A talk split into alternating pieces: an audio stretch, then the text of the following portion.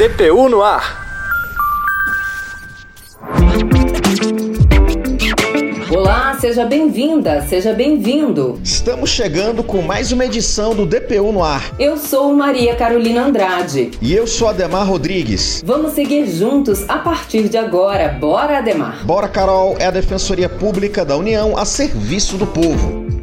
O DPU no ar desta semana traz uma história que reúne luta, resistência, tradição e sobrevivência. É a trajetória de cerca de 400 mil mulheres que formam a comunidade das quebradeiras de coco de Babaçu. Dia 24 de setembro é dedicado a elas. A atividade tradicional se concentra nas regiões onde se localizam as palmeiras. Quem conta mais sobre o assunto pra gente é o repórter Tarisson Naua. Seja bem-vindo, Tarisson.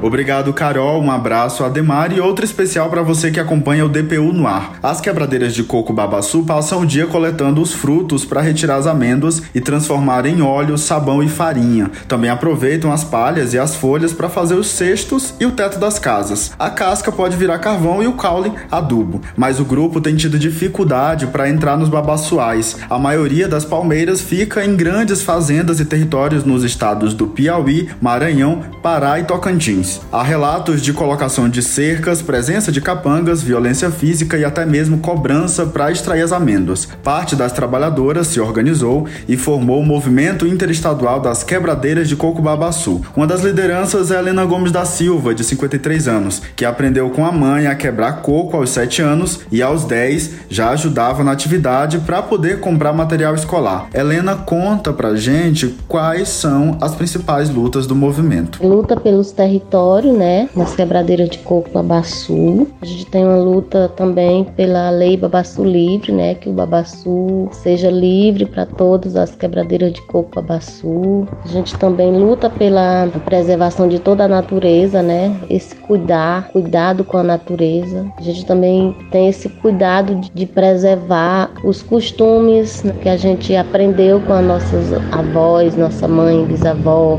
né, nossa tradição.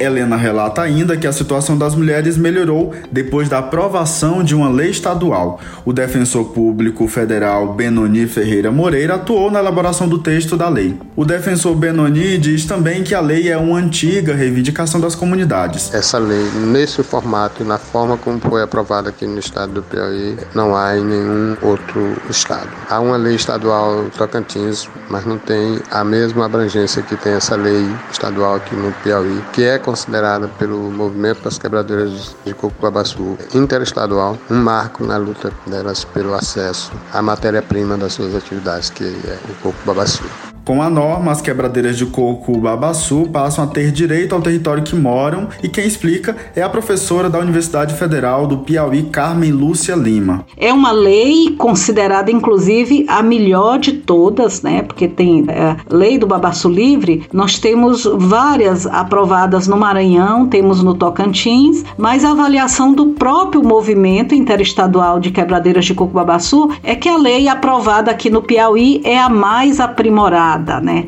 É aquela que realmente está mais avançada em relação ao reconhecimento da identidade e ao direito territorial das quebradeiras de coco babaçu. Outra inovação da lei é que a quebra do coco babaçu foi reconhecida como patrimônio cultural do estado do Piauí. Por hoje é isso, amigos. Até a próxima. Valeu, Tarisson. Muito obrigada pelas informações. Muito bom, né, Ademar? Sabermos mais sobre o reconhecimento de direitos dessas comunidades tradicionais. Bacana mesmo, Carol. Vamos conhecer outra história, desta vez no Pará. Quem traz as informações é a nossa colega Maria Rita Deraldo. Tudo bem, Maria Rita? Seja bem-vinda. Obrigada, pessoal. Bom, vamos lá. Vamos para a região do Xingu, no Pará. As comunidades de Maripi, Buiuçu, Taiuerá, Taperu e Turu, que ficam no município de Porto de Mós, obtiveram a certificação como remanescentes de quilombolas. A DPU fez o pedido à Fundação Cultural Palmares por meio do Comitê Temático Altamira. Desde 2021, representantes da DPU atuavam no caso ao lado de associações de remanescentes de quilombolas. Houve reuniões e assembleias para debater e buscar providências para os problemas ambientais, agrários e sociais daquele território. Uma das etapas para reconhecer uma comunidade quilombola é a certidão que a Fundação Palmares emite. O INCRA também atua com a elaboração de um relatório e uma portaria que declara os limites do território. Depois, vem a retirada de pessoas que ocupam a área de forma ilegal. O processo acaba com a concessão do título de propriedade à comunidade. Lá no nosso site tem mais detalhes sobre essa conquista. Acesse lá. Um abraço, pessoal. Até a próxima. Perfeito, Maria Rita. Muito obrigado.